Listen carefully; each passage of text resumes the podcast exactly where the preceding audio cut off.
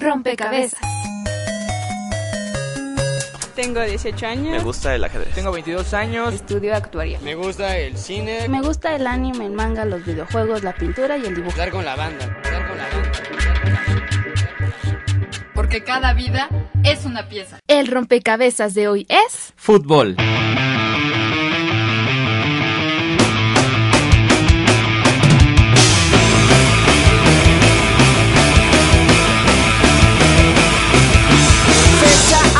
Aprieto boleta. 45 mil almas juntas y 11 sudando la camiseta. Es lo más importante y no miento. Es la segunda piel de mi sentimiento.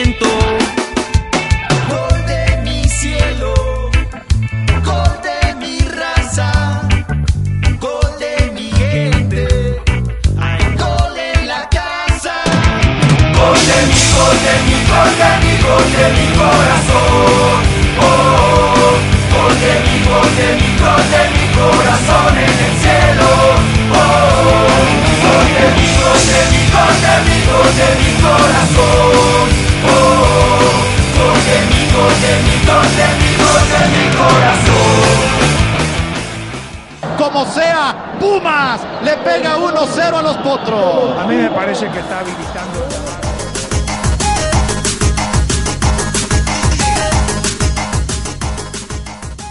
Pelada, foot, balompié, fucho, panbol, fútbol, cascarita, soccer, llanero. De acuerdo con la Real Academia Española, el fútbol es un juego entre dos equipos, 11 jugadores en cada uno. La finalidad, Hacer entrar un balón por una portería conforme a reglas determinadas.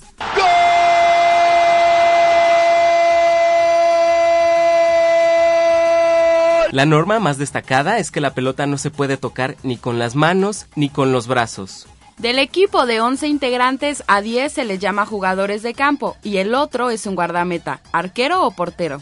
Y es quien se encarga de evitar que el balón entre en la portería. Además de que es el único jugador que puede tocar la pelota con las manos. A lo largo de la historia, los juegos que consisten en patear un balón han sido populares en muchos países. La historia del fútbol se remonta a la antigua China, ya que en el año 200 a.C. se practicaba el juego de pelota con las piernas, a diferencia de los mayas que lo practicaban con la cintura. Y se cree que los egipcios, antes que los chinos, ya jugaban un tipo de fútbol como ritual para la fertilidad.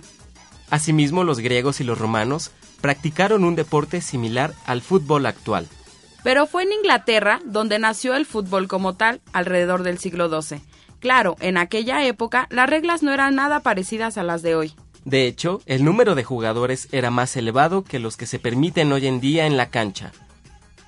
Para inicio del siglo XX, el fútbol se extendió por todas partes y en 1904 se creó la Federación Internacional de Fútbol Asociado, FIFA, principal organismo tutor del fútbol a nivel mundial.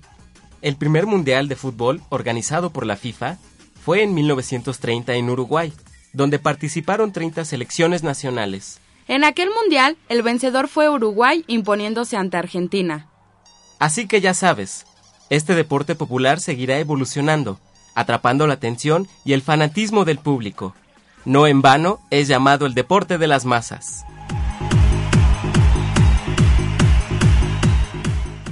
¿Cómo te llamas y qué edad tienes? Me llamo Eric Daniel Montero de Garay, tengo 21 años, soy estudiante de arquitectura en la UNAM. Me llamo Lorena Benzers, tengo 23 años y estudio diseño. Cuéntanos, ¿te gusta el fútbol? ¿Desde cuándo? Sí, sí me gusta porque se me hace un deporte divertido, lleno de pasión. Empecé a verlo como a los 8 años, el Mundial de Francia 98. De ahí me empezó a gustar, fue que lo empecé a jugar y veo los partidos toda la semana, sigo mi equipo, lo practico, disfruto los partidos, me emociono, me enojo, lloro. Pero me acuerdo que cuando era chico iba a ver a mi papá jugar y así después de los partidos me quedaba a jugar fútbol con él y fue como a los 8 o 9 años también. de ahí surgió como el amor por el fútbol. Sí, me encanta. Desde que tenía como 10 años lo empezamos a practicar en las escuelas y te mandaban a torneos. Es el único deporte como que me apasiona en exceso. ¿Qué es lo más loco que has hecho por tu equipo? Recuerdo que en el día de mi cumpleaños, bueno, tenía una entrega al siguiente día de mi cumpleaños y pues no había hecho nada. Y ese día de mi cumpleaños me estuve como siete horas en una fila esperando para conseguir boletos para la final de, del Cruz Azul. Y pues, o sea, no pude festejar mi cumpleaños y pues igual la entrega me tuve que desvelar mucho por quedarme formado ahí. Sé parte de este rompecabezas y dinos lo que piensas. Síguenos en Twitter como arroba rompecabezas RE y encuéntranos en Facebook como rompecabezas RE.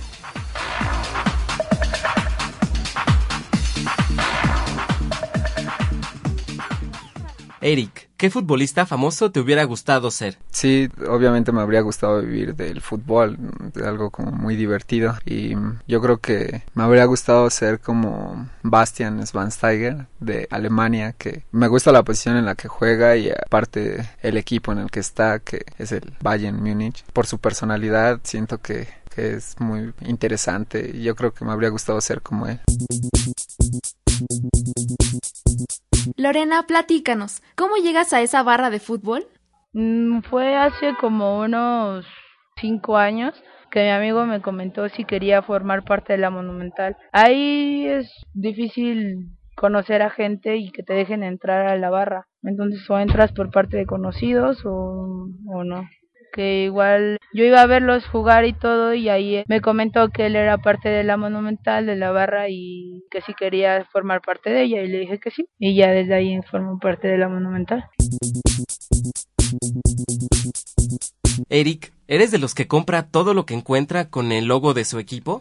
Mm, no, lo que llego a comprar son playeras dependiendo, cuando sale una playa que me gusta el diseño, pues sí la compro, pero así comprar cosas nada más porque tienen el escudo, no. Lorena, tú como parte de una barra brava, ¿consideras que la gente los ve mal? Igual no todo el comportamiento de las barras es el mismo. Digo, algunos sí los ven como vamos cantando, vamos gritando, vamos echando porras, lo piensan como es fuerte el sonido, como traemos tambores y todo, piensan que es agresivo por el ruido, por lo que vamos diciendo, tal vez al equipo contrario. Pero igual, depende, no somos todos, porque uno solo venimos a cantar y apoyar, al igual cierto grupo se comporta diferente o más agresivo, pero sí es igual respetable la opinión que tengan, pero por el momento nosotros solo a cantar, apoyar y eso sería todo.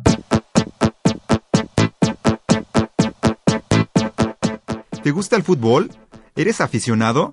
¿A qué equipo le vas? Escríbenos a rompecabezas@radioeducacion.edu.mx. También lo puedes publicar en facebook.com diagonal rompecabezas RE. O tuitealo en arroba rompecabezas RE.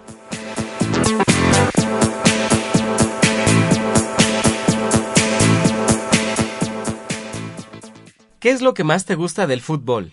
Lo que más me gusta yo creo que es la pasión con la que se vive el fútbol porque no es cualquier deporte, es muy emocionante el ver a tu equipo jugar y pues todo lo que engloba el fútbol, las trampas, los malos partidos, todo eso pues es parte del fútbol y lo hace divertido y atractivo. Pues todo eso es parte del fútbol y eso es lo que lo hace divertido e interesante.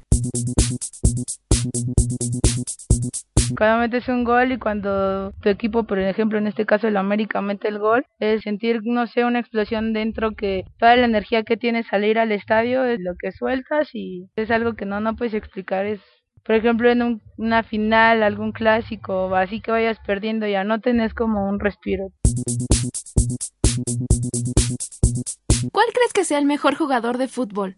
Mm, yo creo que Hugo Sánchez por todo lo que consiguió sus cinco campeonatos de goleo no son cualquier cosa y su forma de jugar en cualquier equipo brillaba y puso el nombre de México muy en alto y yo creo que sí es el mejor jugador de México en toda la historia. En la actualidad podría decir que el Chicharito tal vez por la fama que tiene ahorita, pero depende de la posición. Para mí un jugadorazo mexicano ahorita es Torrado, que es capitán de la selección y también del Cruz Azul. Pues sí, me quedo con Torrado, yo creo que es el mejor jugador mexicano. Pues dejando de lado a Pelé y a Maradona, que fueron los más importantes, yo no los vi jugar, no, nunca vi un partido completo de ellos. Para mí, el mejor jugador de todos los tiempos es Zinedine Zidane, porque equipo en el que estaba era equipo al que levantaba y lo volvía campeón. Tenía muchísima técnica, liderazgo, se veía el respeto que le tenían y aparte jugaba como con mucha elegancia y yo creo que Zidane para mí es el mejor de la historia.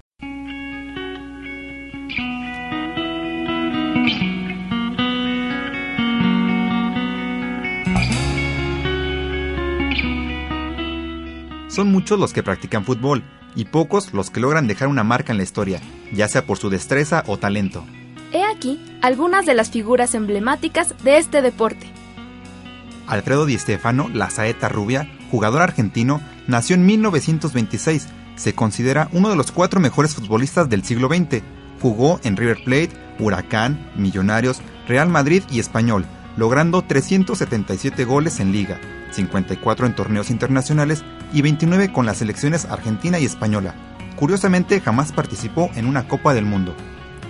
Ferenc Puskás, futbolista húngaro, nació en 1927. Le apodaron el Cañoncito Pum Pum debido a sus goles y fue elegido por FIFA como el máximo goleador del siglo en el 2004. Ocupa el sexto lugar en el ranking del mejor futbolista del siglo.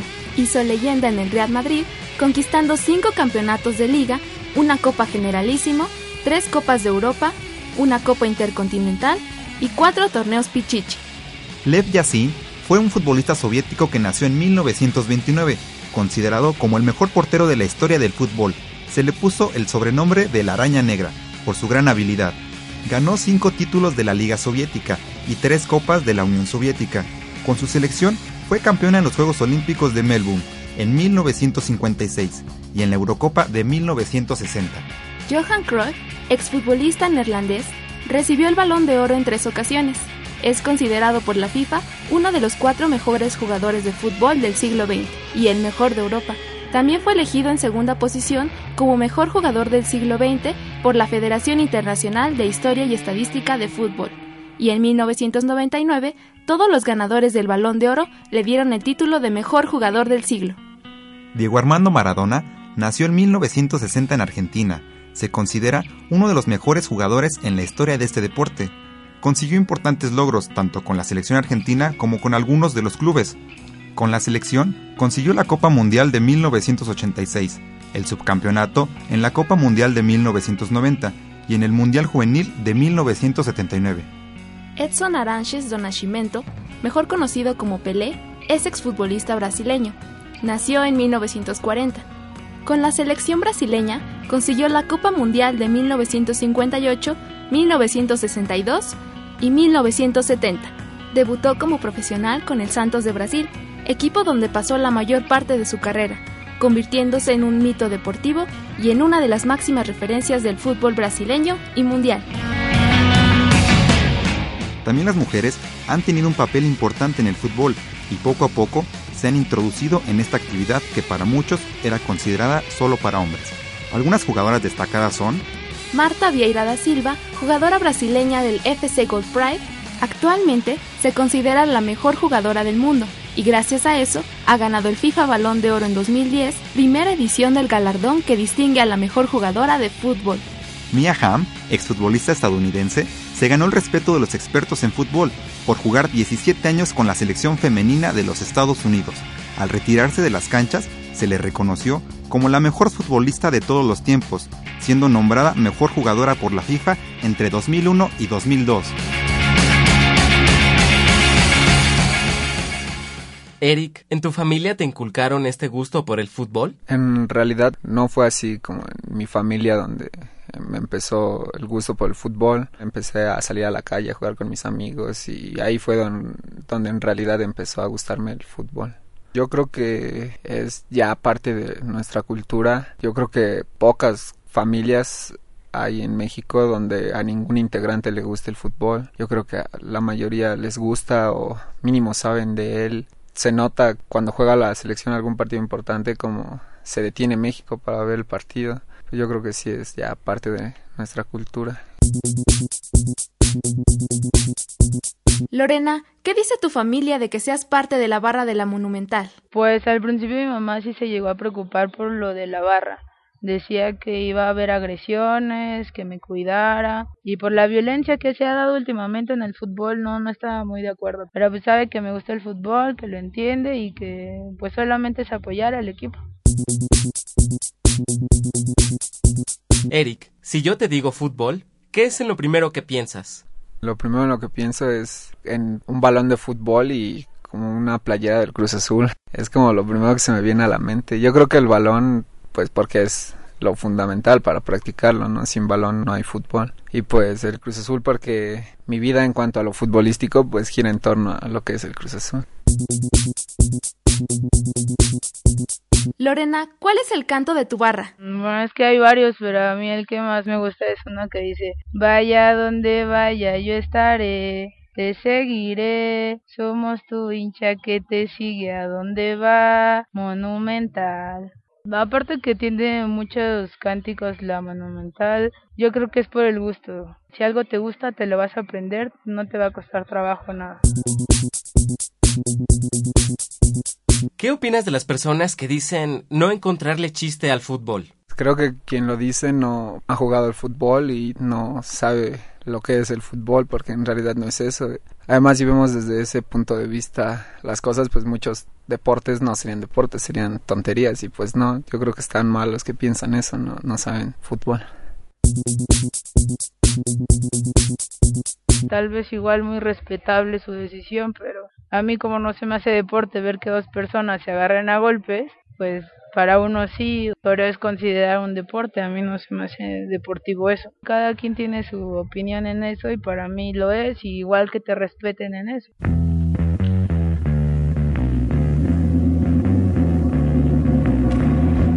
¿Cuál crees que es el mejor jugador de fútbol de todos los tiempos? Compártelo en facebook.com, diagonal, rompecabezas RE o vía Twitter, arroba rompecabezas RE.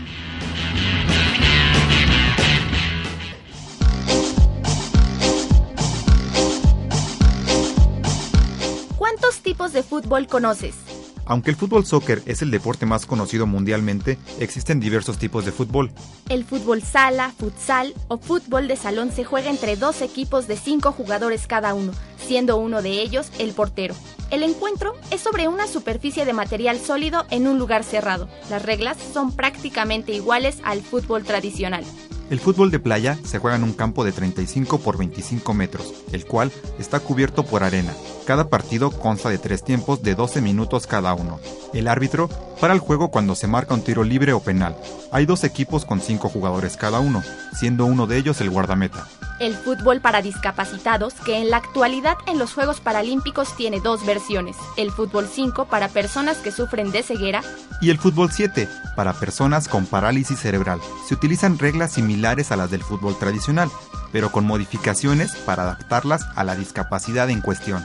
No olvidemos la tradicional cascarita, que era jugar fútbol en la calle, el fútbol llanero que se practica en un campo de tierra o el fútbol rápido que se juega en una cancha cercada por bardas y con tiempos cortos. Además de estos, existen otros deportes que comparten grandes similitudes con el fútbol tradicional o que incluso combinan aspectos de otros deportes. Aunque las reglas de los mismos varían de acuerdo al lugar donde se juegue y los elementos disponibles. Por ejemplo, el juego denominado Bossa Ball combina aspectos del fútbol tradicional y del voleibol. El fútbol tenis, como lo indica su nombre, combina aspectos del fútbol tradicional y el tenis.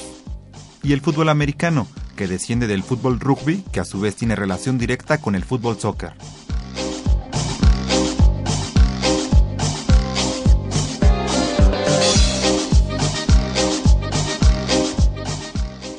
¿Por qué el fútbol y no otro deporte? Porque no es cualquier deporte, es muy emocionante el ver a tu equipo jugar y pues todo lo que engloba el fútbol, todo eso pues es parte del fútbol y lo hace divertido. No sé por qué especialmente fue este deporte, el fútbol, el que me apasionó más, pues también me gustan como el tenis, me gustan bastante el americano, pero creo que fue en el que tenía más expectativa de poder jugarlo y hacerlo bien. Aparte de que lo practico, el fútbol para mí ha llegado a formar como un estilo de vida, aunque se escuche medio raro o payaso o presuncioso, porque lo practico dos, tres veces a la semana. Eric, dinos qué opinas de las barras bravas. Muchas veces sí hay violencia, toda esa pasión como que está mal enfocada y pues sí terminan en golpes y se ve muy mal, ¿no? Que haya esa violencia. Aunque a veces igual pues desde la cancha se ve como los entre los jugadores hay golpes, violencia, pues es como fácil transmitirlo a las personas que lo están viendo, ¿no? Y, pero pues sí, sí hay mucha violencia en los partidos. Creo no hay partido donde no se peleen mínimo algunos. Lorena, cuéntanos, ¿has sufrido agresiones por parte de algún aficionado de otro equipo? ¿O conoces a alguien que haya sido violentado? Yo no. Sí, alguno que otro grito y cosas así, pero lesiones y cosas así no. Pues solamente he visto una vez un caso así cuando fuimos al Estadio Azteca ya la, la monumental ya se iba y todo, cada quien se va por su casa como puede. Y me tocó ver que americanistas, no siendo de la barra de la monumental, agredieron a un chico del Guadalajara, del cual hasta tuvimos que parar a, a los chavos del América que le rompieron playera, se la quitaron, estuvieron agrediéndolo, pero cada quien se comporta diferente. ¿Cómo festejas el triunfo de tu equipo? Pues mucha emoción porque sí vivo con intensidad cada partido. No importa que esté en mi casa o en el estadio donde sea, lo vivo igual. Grito, me enojo, le grito a la tele, lloro cuando pierde y pues sí, sí, es muy emocionante para mí verlos jugar. Cuando meten los goles prendemos lo que son las luces y es como un tipo de correr hacia arriba, regresas, vuelves a subir y con el cántico nada más.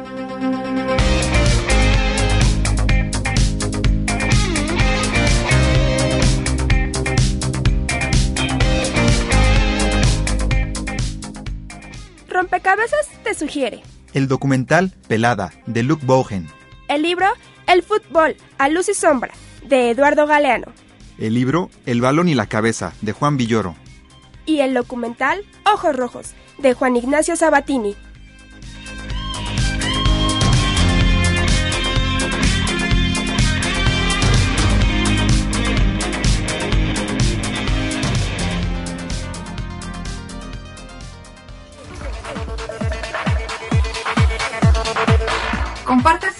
Videos y links en Twitter arroba rompecabezas RE y en Facebook como rompecabezas RE o escríbenos a rompecabezas arroba radioeducación.edu.mx.